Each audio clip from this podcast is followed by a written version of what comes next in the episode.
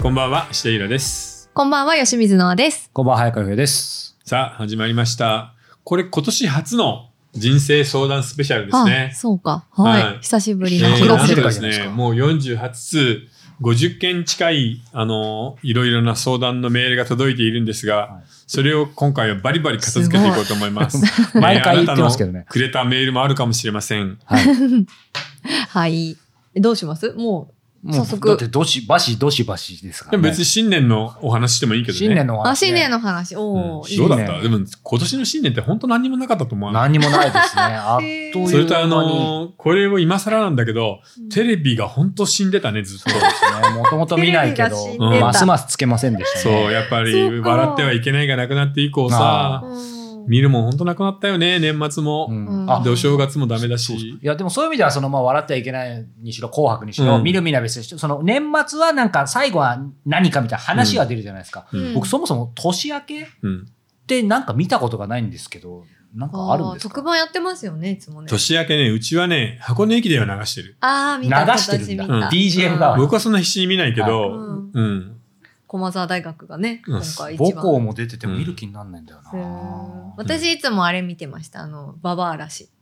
何それあの、テレビ全然見 VS ない嵐がまだいるう時んに、VS 嵐っていう番組があったんですけあるど、ねうんそれの特番で、ババア嵐ってあの、ババ抜きをみんなで真剣にやるってあそういいうう。ことなんだそう、 あれめっちゃ面な白んくかて。おばあさんとかがいっぱい出てくるそう、全然知らなかった。 全然わかんなかっそたれ違うえー何時に知らやないってんの多分夜かな夜。深夜いやいや、あの、7時とかそゴールデンのぐらいのゴールデンタイうム。わ、でも嵐の番組なんて見たことないからわかんないや。えー、本当ですか面白いですよ、結構。アイドル番組全く見ないんだよな。えー、もう私、あの、8時だ J とかで育ってる人間なんで。あ何その反あった応、ねやだ。 ーうんそうかはいじゃあジャニーズにはお世話になってるってもう、だっことてで滝すね沢くん世代なんで、私は。そうかそうかはい、そそううですね。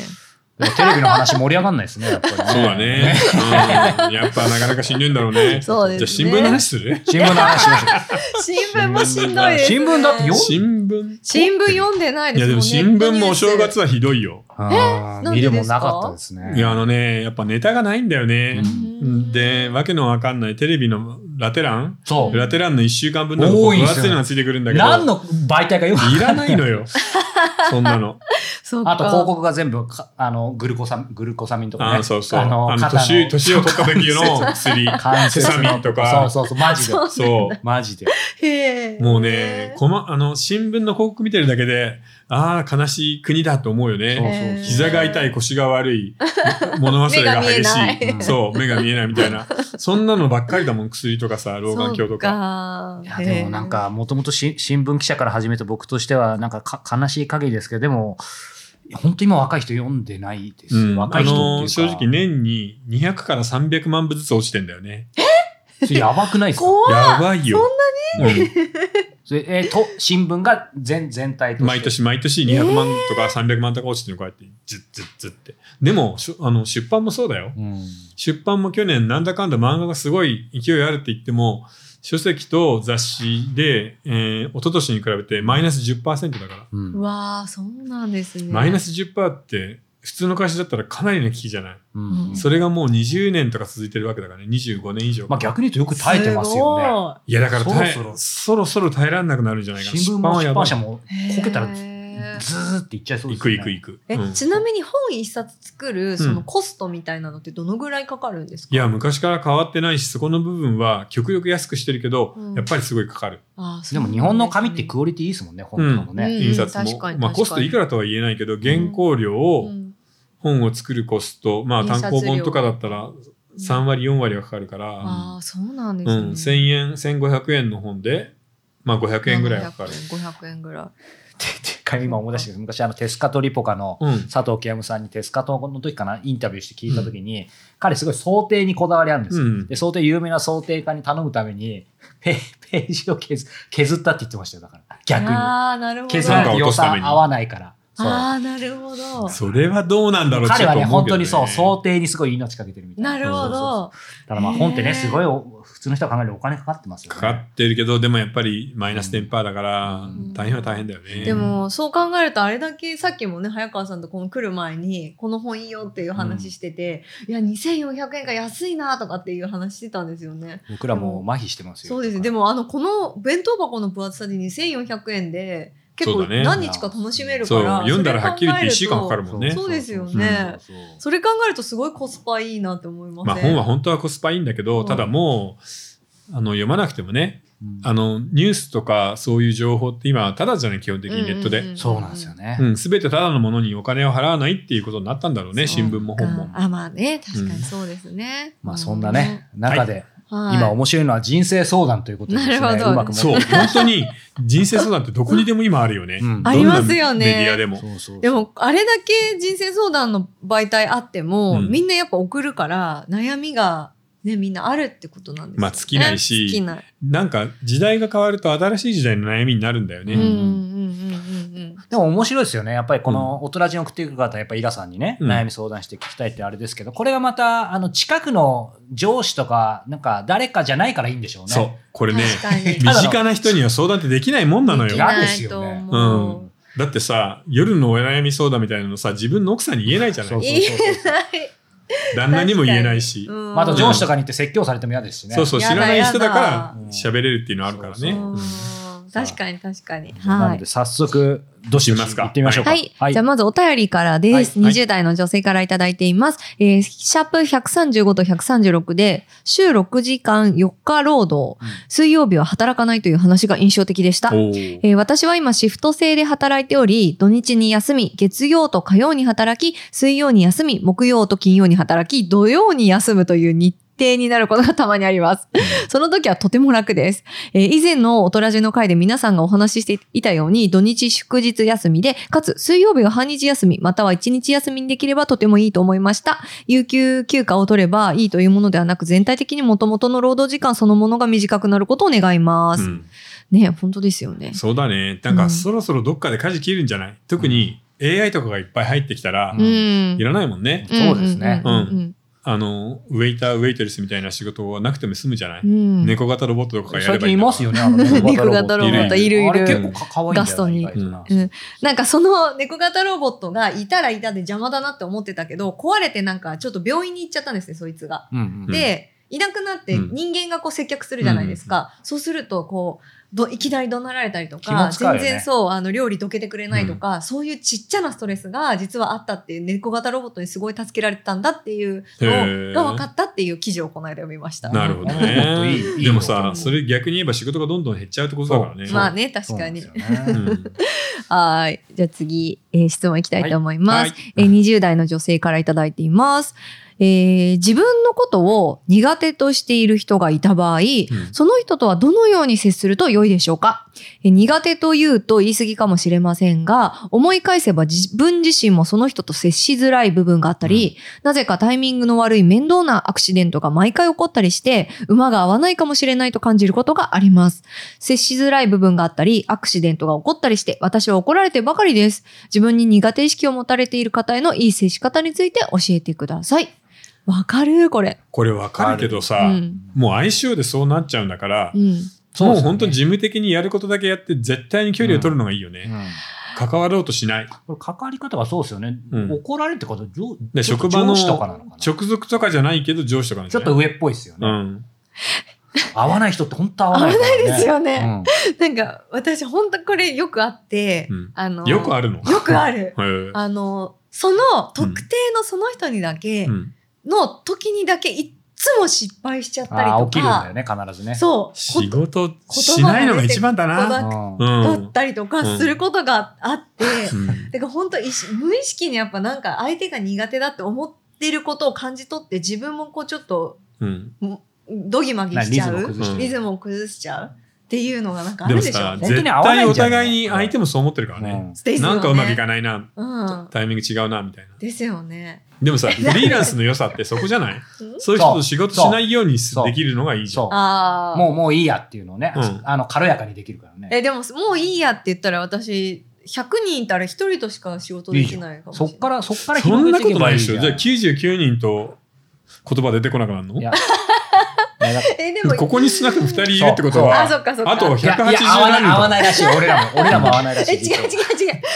ことじゃなくて。例えね。例え、例え。いや、でもあれじゃないなんか、あまた説教おじさんになりたくないけど、いやいやいやその99人がいなくなった私一人ってのも幻想だと思うよ。そうなのかうな。んいや、でもなんなんかか、真面目だからさしょっちゅう怒られたりとか、マウンティングされてる気がしちゃうから。社長なのに怒られんのえ、怒られませんいや、怒られて誰に怒られんのえ、だから周りのクライアントさんとかに。あのね、おじさんと仕事してると、うん。おじさんは若い女の子をおごるとか教えるみたいなのが、個人の快感なの。あーそうか快楽です。あ、そっかそっか。だだか、かららおもちゃにされてんその。の分お金でもらっていいんだよってことです。あそうそうそう。そこでちゃんと対価をね。なるほど、確かに。それは対価が発生するこあと。の、くだらない説教を聞く分金出せよっていうこ何と。何腹って言うんだろうなそうそれよくわかんないけどな何腹でしょうね。ね、それはもうもちろん自己、満モラハラとかさモ、ラハラ知識ハラとかだよね。知識腹。うん、何こんなのも知らないのみたいなこと言ってる親父が、うんね、全然知らないみたいなこといっぱいあるからさ。そうですよね。で今質問に答えたんだっけあれ答えました、今。答えて答えた。あ距離 距離を置く。あ、距離を逃置げくるか。あ、逃げる。うんそうう、かそうんか。最低限のこやるこやることだけやって、あとはうほんっ確とかくに。あ合わせようとするともう本当いいことないですよね。そう。あの、あんまり、あーなんていうのかな。そういう時ってさ、あの、ご機嫌を伺そうっそうてそう来られると逆に鬱陶しいんで、ああ、なるほど。ちょっと向こうも冷たいぐらいの方が接しやすいよね。そうすると意外と、仕事仕事みたいな。意外とうまくいったりしましたね、あ逆にね。そうかそうか俺もあったな、そういうの。へえ。いや、ちょっと萎縮しちゃうんですよね、どうしてもね。ああ、でもそういうさ、圧を出してくるやついるよ ね。最初から俺はすごいぞみたいなのを出してくる人、変な人いる じゃない。うんちょっとこいつなんだろうな、アホなのにすげえ圧だあるな、みたいな。ちめょっんどと、く ちせょえっとじなゃあってい距う離を置いて、うん。やっぱ心の距離が大事ですね、きっとそうなると。うんだから部下には言われ散らしてるんだけど、うんなんか、圧だけ出して会議ではボンクラとかいるもんいっぱい。あーなんかこの間一緒に働いた人が、すっごい女の子大好きな人で、うん。で、すっごいなんかこう、いや、そいやれ、特定されるよね。大丈夫。大丈夫全99然人ぐらいそういうおじさんいるんでしょそうそうそう、絶対大丈夫。夫。で、なんかその、女の子と話すときは声のトーンがすごい優しくて、うん。あの声がちょっと高くなる男性なんですよ。うん。なぜか私めちゃくちゃ嫌われてて、その人に。 声高くなんないのもう、本当にもうおう、塩、おうでもそれは、超塩対認応。めてくれてるってことよ。ビジネスパートナーとして。そうだ。いやいやいやいおやい姉やいちゃんや。女の子という対応じゃなくて仕事場だからそういう喋りになってるんじゃないえ、そういうことなんですかもちろん。んそうでしょ仕事はちゃんとうまくいったんでしょいやー、まあ、だ距離を置いてちょっと。う、うん、でだからもそれでちゃんとやってるだからうまよくねいったんじゃんうん、でも可愛いだけの子にはさそういう時にも「ねえ」みたいなことやってるからさあそうだねーってやってた、うん若い女の子に。 でも他の女の子、みんなにそうなんですけど、私にだけめちゃくちゃ厳しうん いご。めんね他の女の子の年齢教えてくれるえっ、と、まあ、20代前半。でし ょ要は年のラインがあるのかも、ん。 32歳かめっらちゃ上はマジさ、みたいなクソ野郎じゃないですか。そうこいクつソ野郎だ。 よクソ野郎の話よ今のクソ野郎の話ですね、確か に。まあ、そんな人もいますよね。大丈夫ですかはい、すいまいせん。っぱいい ますもう一問ぐらいい行きましょあ、う。もう一問ぐらいか。うはい。えー、23歳の女性からです。はい、えー今まで私は何らかの仕事をして収入を得ていれば幸せだ、幸せを感じられると思っていました。うんしかし、そうとも限らないことが分かりました。えー収入が高くてもお金があっても幸せそうじゃない人もいるし、活躍してキラキラ輝いて見える人にも悩みがあるんだなと感じます。本当の幸せって何だろうと最近考えてしまうのです。自分自身のことなのに自分にとっての幸せとは何かについてもよくわからずにいます。本当の幸せはどこにあるのでしょうか、うんそれを探すこと、あるいは自分にとって幸せを探すことが人生なのでしょうかたまに幸せについて頭がよぎり、なんだかわかりませんが涙が出てきます。といううことわーで。これちょっとやばいね、うんうーんあの例えばさ、えー牛とか馬とかうん犬とかがうん幸せになるために生まれてきているのかどうかって考えたらいいんじゃないああ、別にそんなこと考ねえてなさそうですね。あの,、まあ、あのゾウリムシで馬とかも、はねあのコオロギでもいいんだけど、うんコオロギが幸せになるために生まれたのっていうさうん、え、で人間がそれより上だっていうふうにはどうしても思えないんだよね、あ僕は。まあそうですね、本来なあ、うらんまあね。我々もコオロギと一緒ってことですね。まあココオロギでも蚊でもうんうんうんうん、犬でも、うん。